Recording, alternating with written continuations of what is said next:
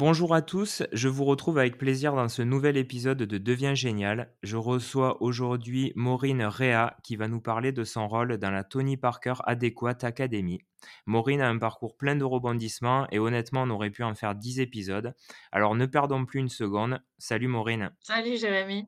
Alors déjà merci euh, d'être parmi nous et on va commencer par euh, une première question, alors c'est vrai que je parle souvent de l'enfance et, quand on a préparé euh, cet entretien, euh, tu m'as expliqué que bah, l'école avait été euh, un moment important pour toi et pour tes choix. Donc, est-ce que tu peux nous en parler? Alors oui, c'est vrai que depuis aussi longtemps que je me souvienne, l'école a souvent été un, un lieu refuge un peu pour moi. alors je sais que ça peut être un lieu difficile pour, pour d'autres personnes. Et, euh, et ça, j'ai pu m'en rendre compte et je pense que ça m'a beaucoup touchée aussi tout au long de mon parcours. Mais en tout cas, à mon niveau, ça a vraiment toujours été un lieu dans lequel je me sentais assez bien. J'ai eu la chance d'avoir des équipes pédagogiques qui m'ont accompagnée et, qui m'ont aidé à grandir. J'ai pu vraiment me développer grâce à l'école, je pense. Ça a vraiment été un moteur pour moi de, de développement, de progression. Et donc, euh, c'est vrai que avec le recul, je me dis c'est pas si étonnant que ça qu'aujourd'hui je me retrouve à, à travailler dans le milieu de l'éducation.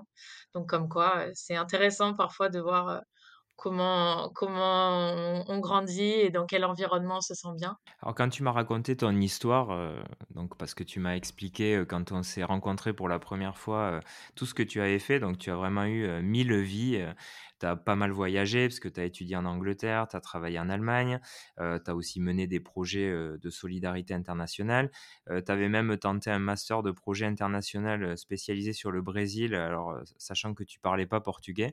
Donc tu t'es lancé pas mal de défis et, euh, et au final, euh, tu as décidé d'intégrer un master en management et entrepreneuriat.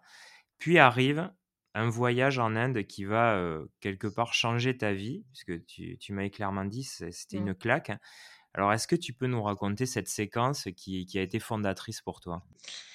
Alors oui, heu, vraiment, je pense que c'est un moment fort, heu, de mon parcours et en fait, je le même je diviserai en 2 parce que, heu, il y a eu 2 voyages en Inde. En fait, il y en a eu un, heu, juste avant ce master, que j'ai que j'ai fait, donc en management et entrepreneuriat, pendant l'été. C'était mon premier er voyage hors d'Europe. Enfin, vraiment, moi, j'ai jamais voyagé avec ma famille, donc enfin, à l'étranger, en tout cas. Donc c'était, c'était vraiment un un gros pas pour moi, une grosse opportunité de pouvoir partir 3 semaines dans le nord de l'Inde en sac à dos, heu, en voyage de solidarité internationale et en fait, je me suis pris vraiment une claque, gigantesque parce que, heu, bah, parce que c'était vraiment en mode route, c'était, à l'aventure, à dormir chez l'habitant, à découvrir une réalité, que, bah, que je connaissais pas. On a beau connaître certaines difficultés en France, comparé à ce que j'ai pu voir là-bas, c'est vrai que ça m'a, mmh, ça m'a vraiment marquée et je sais pas si à l'époque, j'avais les épaules vraiment pour encaisser ce que j'ai pu voir et donc quand je suis rentrée, pour commencer mon master, c'est vrai que j'ai eu vraiment du mal à revenir à la vraie vie, à reprendre ma routine, à me remettre dans mes études. Moi qui avais toujours justement, comme je disais, m'étais toujours b sentie bien, à l'école, là, j'y arrivais plus du tout, je voyais plus de sens à ce que je faisais. Ça t'a déstabilisé?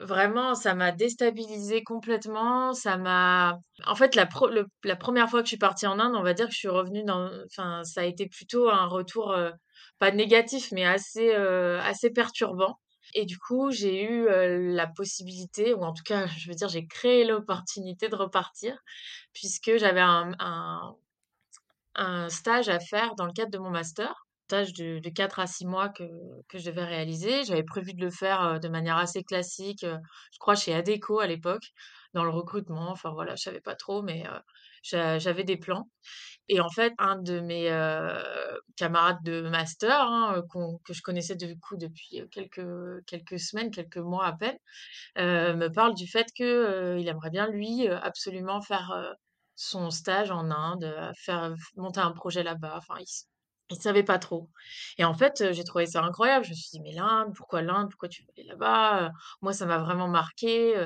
et en fait, ça a fait vraiment écho que que mon voyage était pas terminé, que ce que j'avais, découvert là-bas, je pouvais pas le clôturer comme ça et revenir à ma réalité Et donc, heu, j'abrège un petit peu tout tout ce qu'on, ce qu'on a mis en place, mais heu, de manière un peu folle, bah, je suis finalement, je lui ai proposé de partir avec lui et du coup, on est heu, 4 mois, avec, l'aide d'une, d'une médecin lyonnaise, qui, qui à l'époque, connaissait une famille sur place, montait des projets un petit peu médicaux là-bas.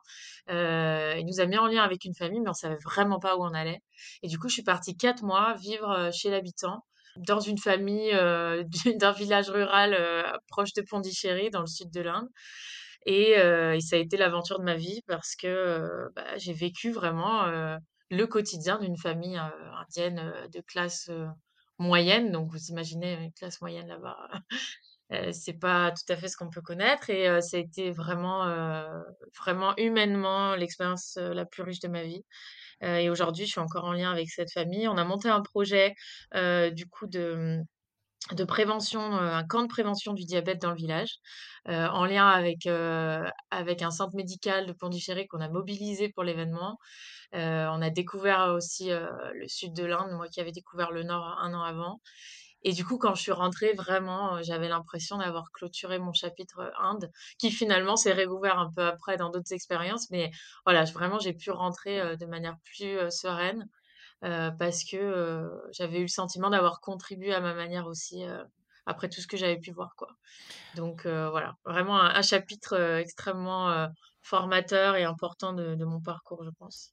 Quand tu repenses, à toutes ces années, enfin en tout cas à cette expérience, heu, avec le recul, qu'est-ce que tu as appris, heu, fondamentalement et surtout, heu, qu'est-ce qui t'a changé quoi, finalement dans cette expérience? Bah, je pense que c'est, déjà de voir que de voir les sourires que j'ai pu voir là-bas malgré les difficultés incroyables, que certains peuvent, rencontrer.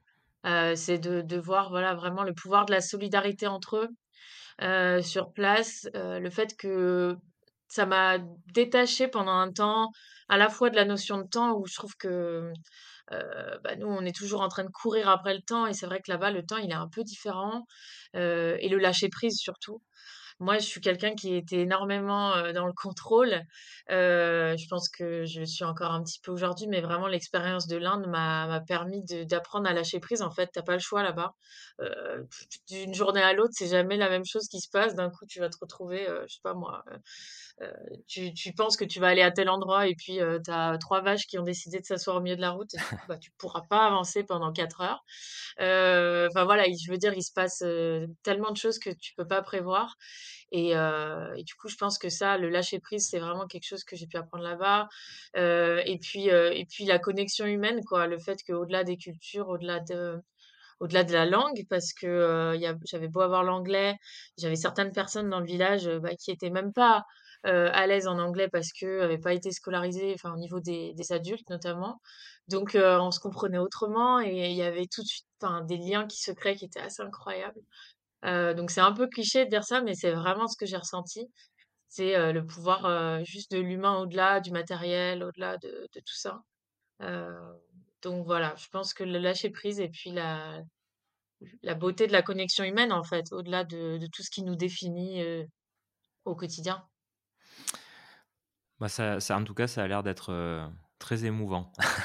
Parce que quand tu en parles, on sent que c'est vraiment quelque chose qui te qui te prend aux tripes. Hem, on va poursuivre, le fil de ta vie et en tout cas de tes expériences. Et tu m'avais raconté une anecdote, qui était assez drôle. Tu cherches, une alternance, hein, quelque temps plus tard en rentrant en France.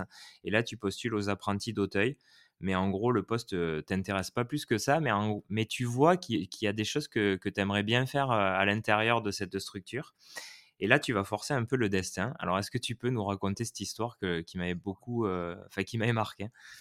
Alors oui, donc effectivement, je suis partie donc comme je disais en Inde, sur un stage assez long et il fallait absolument que j'ai une alternance pour l'année qui suit et donc j'avais, heu, bah, j'avais entendu que mon école avait des liens assez, heu, assez forts avec la Fondation Apprentis d'Auteuil et à l'époque, moi, je savais toujours pas ce que je voulais faire. Enfin ça, ça a été vraiment un marqueur de mon parcours, c'est que j'ai jamais vraiment su ce que je voulais faire.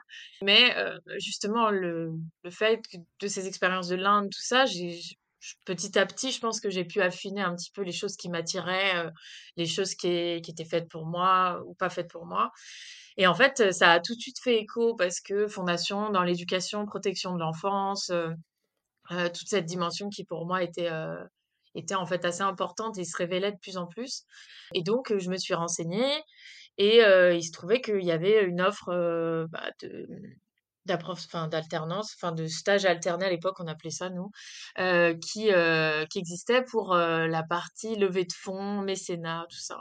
Bah, donc moi je m'étais dit: «Bah, il faut absolument que j'y aille, que j'aille voir, comment ça se passe». Donc j'ai réussi à avoir un entretien, et en fait pendant l'échange avec la personne, quelqu'un de quelqu'un de très très sympathique, hein, bah, je me suis dit: «Je me vois pas forcément trop faire ça, enfin je pense qu'il y a quelque chose qui peut être quand même mieux pour moi» et donc pendant l'entretien, alors que j'étais en train d'essayer de défendre mon projet, c'est vrai que je me suis je me je me questionnais moi-même, je me disais: «Est-ce que j'y vais, au culot?» Et c'est ce que j'ai fait. Je me suis dit: «Tu vas te griller avec celui-ci, c'est sûr», mais j'ai tenté et donc je lui ai demandé, à la fin de l'entretien, bah, en fait, il existait un service plutôt lié à l'international, parce que l'international, c'est aussi quelque chose qui m'animait énormément et donc je lui pose la question en sachant que bon, ça prouvait que ce que ce dont on avait discuté pendant 30 minutes, c'était pas forcément ce qui m'animait le plus et il me dit, «Bah, écoute, heu, sur Lyon, heu, non, on n'a pas réellement de service, dédié à l'international. J'ai juste une collègue qui travaille en lien avec le siège de Paris, mais bon, elle prend pas de elle prend pas de enfin, elle est pas en recherche, quoi et mais elle est sur elle est le bureau d'à côté, voilà. Et donc en fait, en partant, je tente l'approche au bureau d'à côté, bah, une fois de plus un peu culottée, hein. Et en fait, il se trouve que j'ai su après, la personne donc qui, qui travaillait, à ce poste-là avait, entrefermé sa porte alors qu'apparemment d'habitude c'était toujours ouvert, parce qu'elle finissait un gros projet, européen, donc elle était débordée et donc bah, en fait, je je frappe, je lui je lui explique que voilà, je serais hyper intéressée, dans le cadre de ma recherche, de voir s'il y a pas des opportunités pour travailler sur les projets internationaux ou autres. Enfin, la dimension internationale me tient à cœur, et elle me dit que voilà, elle est vraiment débordée, mais bon, j'arrive à décrocher son numéro et voilà, je repars, et puis, puis en fait, j'ai réussi, je sais plus comment, enfin, à échanger un peu avec elle. Elle me donne rendez-vous dans un café, parce que, le feeling avait dû bien passer, quelques semaines après, une fois qu'elle avait fini de déposer son projet et tout ça et puis, bah, on échange dans le café, je lui présente mon parcours, pourquoi voilà, les choix que j'ai pu faire, ce qui m'anime, et en fait, ça a été vraiment une rencontre humaine une fois de plus, heu, il se trouve qu'il y a eu des liens qui se sont faits, enfin, je sais pas, mais du coup, à la fin de à la fin du café, heu, elle me dit: «Écoute, heu, moi je te prends. Il faut juste que je vois avec mon RH parce que j'avais pas prévu de prendre quelqu'un sur un an, mais mais voilà, si lui il est OK, bah, c'est OK pour moi».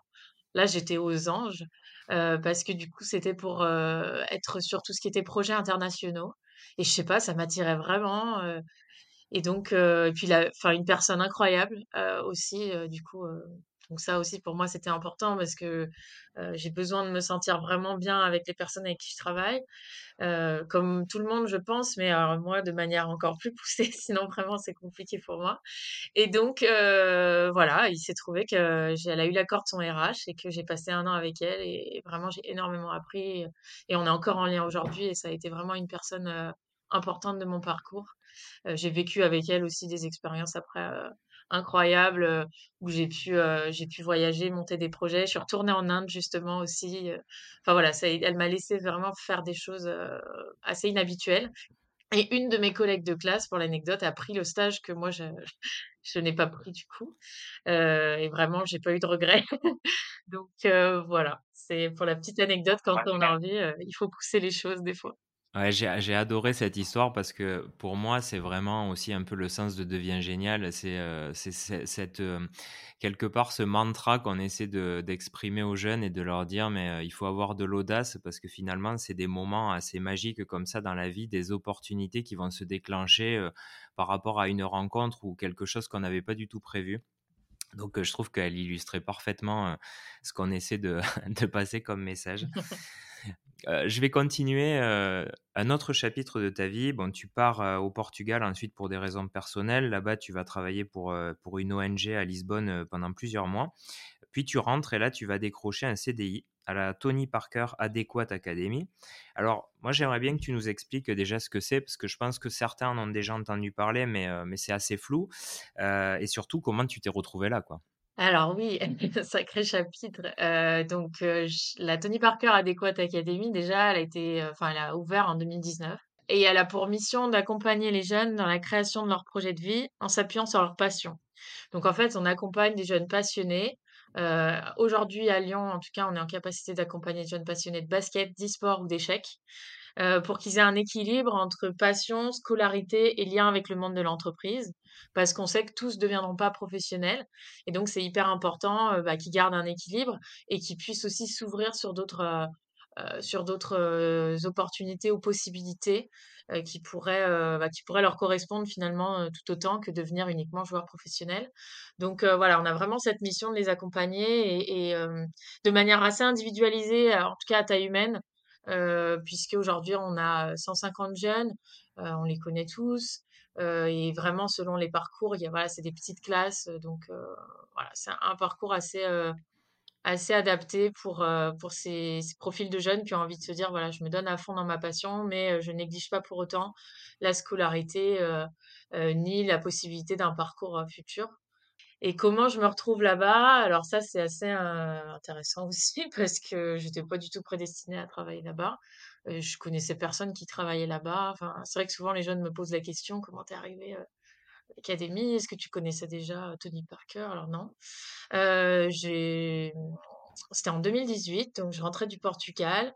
je m'étais remise en, en recherche de travail. J'avais une piste pour un, pour un job plutôt en lien avec l'environnement à Londres, parce que j'étais encore assez ouverte au fait de repartir et autres. Mais en même temps, ma famille est autour de Lyon, donc je regardais quand même aussi ce qu'il y avait autour de Lyon. Et puis, j'avais candidaté pour, pour l'académie mais sans trop savoir à l'époque, ça n'existait pas. Enfin, je veux dire, il n'y avait pas de site. voilà, c'était vraiment un projet, quoi. Donc, je savais pas trop dans quoi j'avais candidaté. Et pour être honnête, j'avais, enfin voilà, j'avais, j'avais postulé parce que thématique de l'éducation, ils cherchaient quelqu'un de bilingue, mais je me rappelais plus énorme. Enfin, je me rappelais que vaguement avoir candidaté au départ. Il se trouve que j'avais reçu un mail dans mes spams de la personne qui recrutait. Donc j'avais raté au départ. Et puis finalement, en regardant un peu plus, en échangeant avec elle au téléphone après, ça me paraissait intéressant. Et donc je me suis retrouvée en premier entretien. J'ai fait des recherches un petit peu plus sur, ce que c'était, mais il n'y avait pas trop de matière à l'époque. Mais ce qui vraiment m'a attirée à aller au bout du process et jusqu'à être prise, parce que c'était pas évident, j'ai quand même eu pas mal d'entretiens. Tu, étais la première salariée, non, je crois, en plus? Euh, oui, en fait, il y avait donc à l'époque, il y avait un enfin deux directeurs, euh, dont enfin un président délégué, une directrice euh, du recrutement, et donc moi je suis arrivée en lien avec ça, avec on était une équipe de 4-5 au sens large, et vraiment en termes de salariés, on était trois. donc j'étais dans les toutes premières, enfin j'étais la première recrue autre que direction, quoi. Et donc c'était pas un, un, poste à la base qui me faisait plus rêver que ça non plus. Hein. Enfin, je vais pas dire euh, c'était le, le, job de ma vie quand je l'ai pris. C'était chargé d'admission et d'événements, je crois. Mais euh, ça me paraissait intéressant parce que euh, de nouveaux projets, parce que thématique euh, que je trouvais quand même assez intéressante aussi, en lien avec l'éducation. À l'époque, euh, ils recherchaient aussi pas mal pour euh, la dimension internationale. Donc moi, toujours, voilà, les mots-clés hein, qui m'ont suivi un peu. Entrepreneuriat, éducation internationale, c'est un peu comme ça que j'ai orienté mes choix sans m'en rendre compte. Et, et puis, bah, le fait que ça soit un, un, nouveau projet, je me disais, voilà, il y a tout à faire, quoi. Donc c'était à la fois un peu angoissant parce que c'est un peu la page blanche, il y a tout à construire. Mais en même temps, bah, c'était ça qui était motivant. Et puis, puis en fait, bah, Tony Parker, c'est pas forcément ça qui a fait que je suis rentrée au départ, parce que je suis pas basketteuse, je connaissais bien, mais voilà. c'est plus après coup, c'est ça qui m'a fait aussi rester, c'est plus sa personnalité, mais au tout départ, c'est plus le fait que ça soit un projet qui me qui me stimulait et dans lequel je me disais si si tu t'accroches et que tu mets en place de, des belles choses, bah il y a des possibilités de, de progression, quoi. Donc voilà. Oui d'ailleurs ça t'a donné raison puisque, heu, tu es aujourd'hui, directrice générale académique, bah, de cette académie-là. Est-ce que tu peux nous raconter ton job au quotidien, ce que tu fais et quelles sont tes responsabilités? Alors, pas mal de choses. Déjà, bah, oui, mon rôle a pas mal évolué au au fu au fur et à mesure des années. On a on a rencontré pas mal de difficultés avec le covid, mais finalement on s'en est est plutôt bien sortis. Donc là, on va dire qu'on a mis en place pas mal de choses. Il y a eu beaucoup de structuration et en encore en cours aujourd'hui, mais heu, ça grandit bien et donc moi maintenant, je suis plus positionnée effectivement sur toute la partie académique, donc en lien avec, les programmes, les jeunes, le recrutement des nouveaux, le développement aussi, en termes de, en termes de produits et de projets. Donc donc voilà, c'est à la fois, heu, bah, s'assurer qu'on a les effectifs pour l'année qui vienne, que la qualité à la hauteur de, bah, des attentes, que les programmes, évoluent, que voilà, c'est beaucoup de choses. C'est assez, assez passionnant et et voilà, c'est assez varié. Enfin, je pense que ça, c'est quelque chose qui est important pour moi aussi, d'avoir de la diversité dans dans mes missions et donc là, j'en ai réellement. Des partenariats aussi qu'on qu'on peut mener et qu'on peut faire grandir. Comme son nom l'indique et comme tu l'as dit, auparavant, donc, l'académie, elle a été fondée par un sportif, inspirant, hein, français, qui est Tony Parker. Alors j'avais vu un reportage, où il expliquait qu'il était un peu le seul à croire, à l'époque qu'il allait jouer un jour à NBA. Apparemment, il rabattait les oreilles de tout le monde avec ça, hein, en disant: «Mais moi, je vais jouer à NBA» et tout le monde rigolait un peu. Bon, la suite, on la connaît, hein. Il est devenu un des plus grands joueurs, du championnat américain, au-delà même d'être un des meilleurs joueurs français. Toi qui le côtoies, heu, quand il parle aux jeunes, il leur dit quoi? Parce que c'est intéressant pour nos auditeurs justement qui cherchent Mmh leur voie, heu, un gars comme ça, heu, c'est quoi le discours qu'il véhicule? Alors, j'ai envie de leur de dire, il leur dit ce qu'il dit à ses équipes, hein, ce qu'il nous dit à nous. Il leur dit, bah, que s'ils disent leur rêve à quelqu'un et que, la personne en face les prend pas pour un fou, c'est que c'est qu'ils rêvent pas assez grand. Ça, c'est ce que vraiment il nous répète assez souvent. Ah, c'est génial. qu'il dit aux jeunes à chaque fois qu'il en a l'opportunité. Heu, donc heu, voilà, ça c'est sa phrase clé. Et c'est ce qui nous motive tous, je pense, aussi à arriver plus grand et à faire grandir les choses. Et donc pour nos jeunes, heu, bah, c'est la même chose, c'est ça, mais en parallèle, c'est aussi, bah, s'il a voulu créer cette académie, c'est parce qu'effectivement, il faut rêver grand, il faut se donner les moyens de de rêver grand donc il faut, bah, il faut travailler. Il est beaucoup sur la work ethic comme il appelle, de vraiment, bah, se donner les moyens, hein, d'atteindre ses ses objectifs, mais du coup aussi en parallèle, bah, avoir quand même cette notion d'équilibre, qui qui est importante parce que, bah, parce que mine de rien, lui, il a vu aussi pas mal de personnes, autour de lui, heu, à travers sa carrière qui ont pas été aussi loin que lui, qui ont pas eu soit la même chance, soit le même talent qu'il a pu avoir. Et donc heu, c'est important quand même de garder cet équilibre, heu, pour, heu, pour avancer, quoi. Ouais, c'est ce que j'allais dire, hein, des Tony Parker, finalement, il y en a, heu, 1 par génération. Donc, heu, bien sûr, j'imagine qu'il y a la place pour, plein d'autres joueurs, hein, professionnels, mais finalement, il y a peu d'élus par rapport à tous les gens qui se présentent, face à cet objectif. Alors comment, vous, vous allez garantir que ces jeunes qui rêvent de gloire, ne dépriment pas si, finalement, ils ne parviennent pas à percer? Bah, c'est c'est vraiment l'essence de notre mission, hein, heu, c'est de leur permettre de d'avoir cet équilibre, heu, et de venir en en état enfin, en tout état de cause, j'ai envie dire, en connaissance de cause, heu, en en sachant que, heu, ben, venir à l'académie, ça veut pas dire que demain ils vont être joueurs pro. Ça veut dire qu'ils vont avoir, heu, la possibilité de se développer, d'atteindre leur meilleur niveau individuel, heu, mais que leur meilleur niveau individuel correspondra pas forcément aux exigences du haut niveau. Ça, c'est vrai qu'on a beau le répéter ou en tout cas heu, bah, le mettre au clair quand ils arrivent, c'est pas toujours évident à 15 ans et puis nous, on sait pas, heu, tout de suite, voilà, jusqu'où ils peuvent aller. Mais globalement, c'est aussi un travail d'équipe avec les coachs, avec les professeurs, avec tout le monde pour, pour bien qu'ils aient en tête que c'est un projet global Heu et que justement, bah, voilà, ils auront la possibilité de s'exprimer autant que nécessaire, autant que possible dans la pratique de, heu, de leur passion. Mais heu, qu'à côté de ça, et bah, il va falloir aussi se mobiliser sur d'autres choses et du coup, ça enlève un peu ce côté, heu, j j'ai tout misé sur, le basket ou, les échecs ou autre. Mais voilà, j'ai aussi un équilibre qui me permet de rebondir si jamais et puis, et puis on sait, nous, il y a plus de 90% de nos jeunes qui deviendront pas pro, donc c'est hyper important que, bah, qu'ils aient cet équilibre-là. Et après, bah, comment on fait pour que ça soit le moins difficile possible pour eux? Ça, ben, j'ai envie de dire, ça dépend de chaque jeune. Il y en a qui sont qui sont assez, lucides et qui, du coup, arrivent en se disant: «Voilà, je verrai bien, je vais tout faire pour» et à côté, je vais quand même, bah, j'ai quand même un projet pro.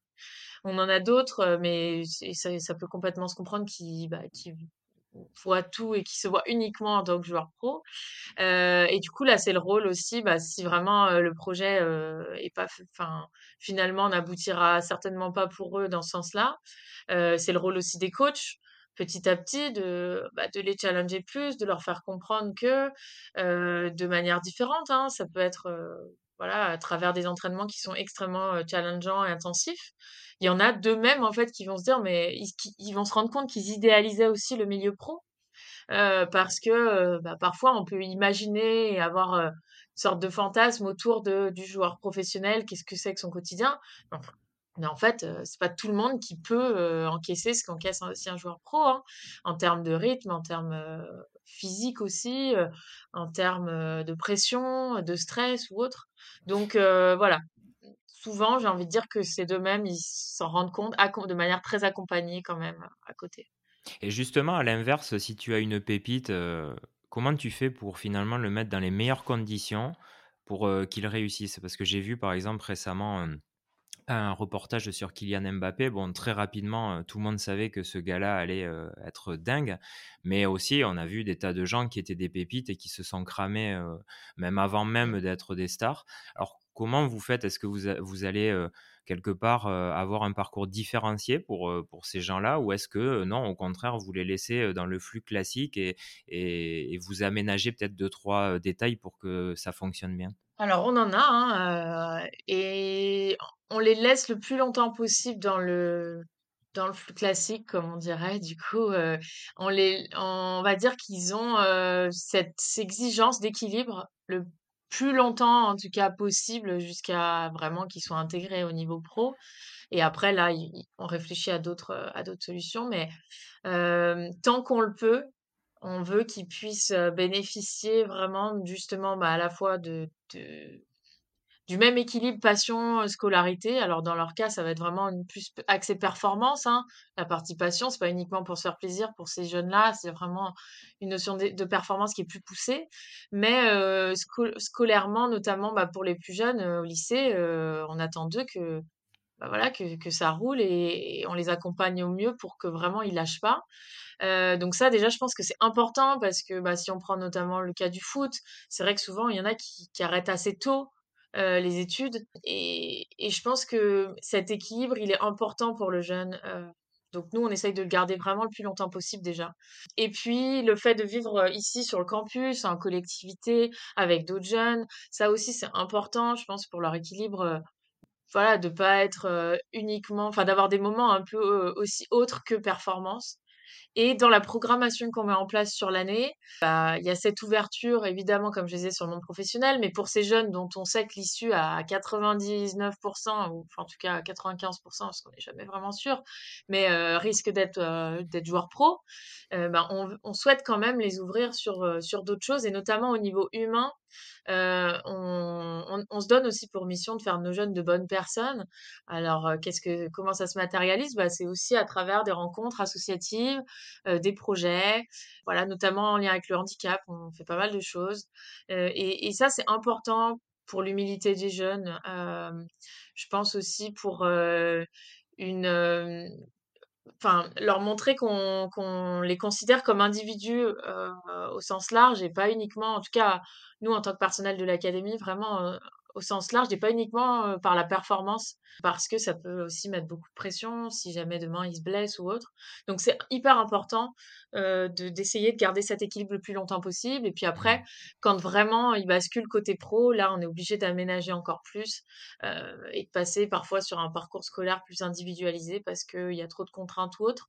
Mais heu, je pense qu'on a aussi, au niveau de nos équipes, vraiment, on a des coachs qui sont extraordinaires. Enfin, on a vraiment des équipes qui sont, qui sont super et et qui aussi les accompagnent à travers du partage d'expériences avec d'autres joueurs, eux-mêmes, voilà, à travers, les messages qu'ils vont pouvoir véhiculer et et donc ça, je pense qu'aussi c'est c'est important. C'est un ensemble, voilà, c'est vraiment un travail d'équipe, voilà. Bah, super intéressant. On va refaire un zoom sur toi maintenant, heu, parce qu'on a évoqué un sujet, heu, quand on s'est parlé la première fois qui m'a pas mal parlé.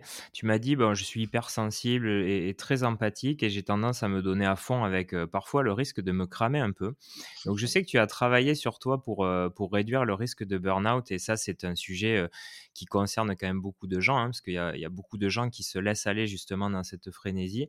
Donc, est-ce que tu peux nous partager ton expérience et et et toi, la manière dont tu gères ça? Alors, heu, oui, c'est un sujet, hem, assez, important pour moi parce que, j'ai un profil, je sais pas, on dit souvent profil atypique ou autre, mais en tout cas, je passe pas partout et là, vraiment, j'ai le sentiment depuis, quelques années d'avoir quand même réussi à trouver ma place pour rester, aussi longtemps dans une, boîte et donc ça, c'est plutôt super. Heu, mais heu, c'est vrai que quand on a beaucoup de projets, qu'on a beaucoup de choses qui se mettent en place, heu et même, avant, hein, déjà pendant mes études, j'ai tendance vraiment, oui, à me donner à fond, à à 3000 parce que, parce que vraiment ça m'anime et parce que, je suis assez perfectionniste sur certaines choses, puis je suis hyper curieuse, j'adore apprendre donc donc voilà, je vais avoir tendance parfois à m'en demander beaucoup.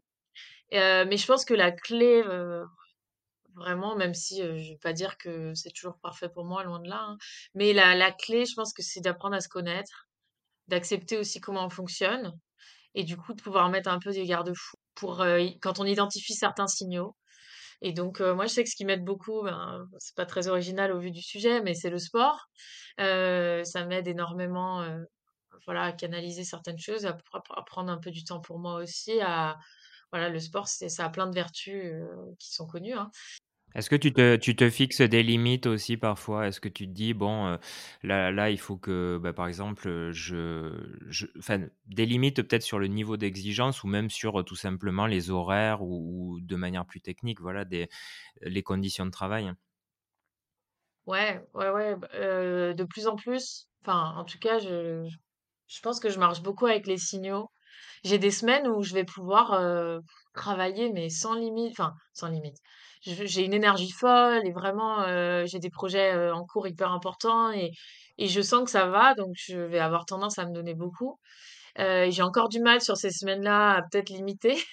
Mais par contre, quand je sens les signaux, voilà, que ça soit fatigue, ou ou autres signaux que j'ai pu identifier me concernant, bah, là, je je vais appren j'ai appris à lever un petit peu le pied, comme je disais, on a j'ai des supers équipes aussi, donc voilà, on On on délègue. apprend aussi à déléguer certaines choses, quand, bah, quand c'est mieux pour soi et pour le projet au final, pour pas se griller non plus trop.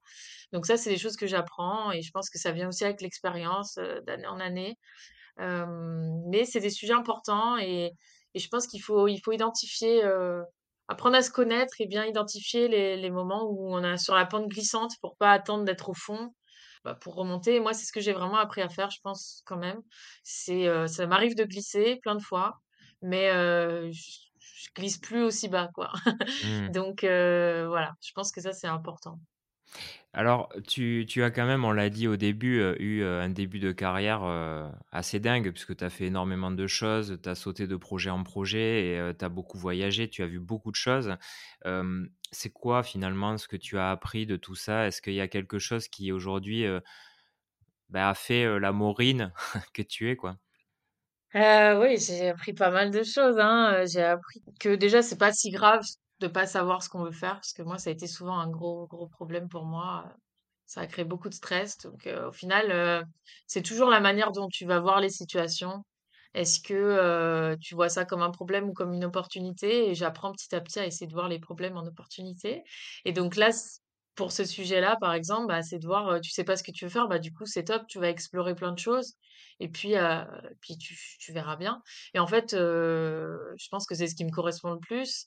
Ensuite, ce que j'ai appris aussi quand même, c'est qu'on fait enfin, les grandes choses, on on les fait pas seul, heu, que c'est hyper important. Enfin, moi, j'ai eu des personnes, heu, clés dans mon parcours qu'on pourrait appeler des mentors, que moi j'aime bien appeler des anges gardiens un petit peu et qui, heu, qui m'ont vraiment, permis de vivre des expériences de vie assez, assez fortes et assez, assez incroyables. Et encore aujourd'hui, j'ai la chance d'être entourée de personnes comme ça et d'avoir des personnes qui ont aussi, cru en moi, en mon potentiel, à certains moments et où moi je doutais plus de moi, par exemple. Donc voilà, je pense que ça, c'est aussi important d'avoir en tête que de bien s'entourer ou en tout cas de de pas négliger le pouvoir des rencontres. Et ça, c'est aussi ce qu'on met en place nous, au travail, hein, heu, on organise des conférences ou des des temps forts avec, heu, des des personnes, heu, qu'on qu'on juge inspirantes pour nos jeunes, parce que je crois vraiment au pouvoir de la rencontre. Donc donc voilà. Et un petit brin d'audace, hein, parce que tu l'as prouvé, dans ta carrière à plusieurs reprises, l'audace, mine de rien, elle t'a ouvert pas mal de portes, hein. Ouais, mais en fait, c'est sans s'en rendre compte sur le moment. J'ai j'utilise beaucoup le terme, d'être animé, mais c'est quand, heu, je sais pas, des fois, tu as un truc qui te prend au ventre et tu te dis: «Il faut que j'aille là» et le jour où ça te prend, bah, voilà, il faut il faut il faut tenter, quoi. Pas avoir de regrets. Comme me disait un un des invités, Enzo Colucci, que j'ai eu, que une, maxime que j'adore, il dit: «Et au pire, quoi? Qu'est-ce qui va m'arriver Ouais. même si, heu, ça ça marche pas?» c'est vrai qu'on a on a tendance à à dramatiser les situations alors que finalement, même si ça le fait pas, on prend pas un risque énorme. C'est ça et puis moi, le je sais que le risque inverse, je le connais aussi, je l'ai déjà vécu, hein, heu, ça ça a pas été toujours, linéaire dans l'épanouissement de mes expériences non plus, hein, heu, je veux dire, le risque inverse, c'est aussi de s'éteindre pour moi. C'est, heu, si je suis pas à ma place, heu, je m'éteins et et là où autant je peux, donner énormément d'un côté, ben, de l'autre, quand on quand on n'est pas en accord, soit avec ses valeurs, soit avec l'environnement, soit avec enfin voilà, pas mal de choses, le risque, c'est aussi de s'éteindre. Donc quand on voit l'opportunité de d'aller vers quelque chose qui nous correspond, je pense qu'il faut pas hésiter il faut il faut foncer, quoi. Alors on va terminer, cet entretien, toi qui qui côtoies beaucoup de jeunes et puis, et bah, qui est dans justement, l'éducation, indirectement l'orientation, hein, puisque tu tu Mmh accompagnes mh. pas mal de jeunes. Mmh mh.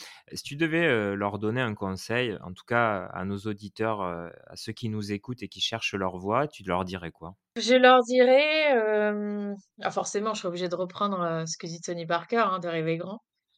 Ah c'est vrai que c'est génial ça.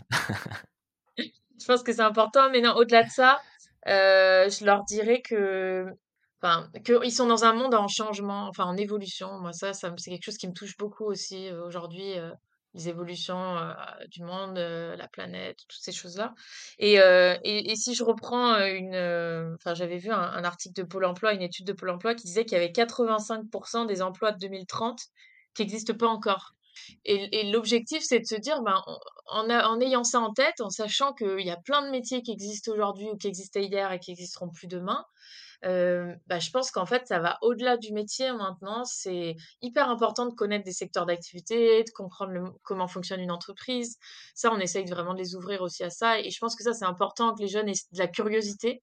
Mais au-delà de ça, je pense qu'on va plutôt être sur des compétences maintenant, sur des compétences clés, sur, heu, de l'agilité, sur, heu, une capacité à s'adapter et ça, heu, bah, il y a des personnes qui l'ont plus ou moins déjà de base, mais ça s'apprend aussi et bah, par exemple, la pratique d'un sport, hein, peut amener certaines compétences. C'est pour ça que nous, on le valorise énormément, mais à d'autres niveaux. Le voyage, enfin les expériences à l'international, enfin il y a plein de choses qui qui peuvent permettre, heu, de développer ça. Le l'activité associative, et moi, je vais plutôt leur conseiller, voilà, d'essayer d'être vigilant à ça, je veux dire, au-delà des savoir-faire, les savoir-être, c'est je pense que c'est hyper important. Bah, écoute Maureen, un immense merci, pour, bah, pour ta présence et puis pour tout ce que tu as donné à nos auditeurs. Donc, vraiment merci d'être, Merci à toi d'être passé au micro de. Devient Génial. Et puis, bah, j'encourage bien entendu tous les auditeurs, s'ils ont envie de creuser un peu plus, sur ce que tu fais à, bah, regarder ton profil, à regarder, ce que fait aussi l'académie, la Tony Mmh mh. Parker Adéquate Academy. Je précise, avec, le nom adéquat parce que j'avais un peu oublié au départ. Heu et puis, heu, bah, si vous avez aimé cet épisode, surtout n'hésitez pas, heu, à nous envoyer un peu de force, des commentaires, des likes et puis, de temps en temps, si vous avez une minute à perdre en plus, un commentaire sur Apple Podcast parce que c'est ce qui permet, de faire monter le référencement de l'épisode. Donc Maureen, je te dis, à très bientôt et encore merci. Merci à toi, à bientôt. Salut.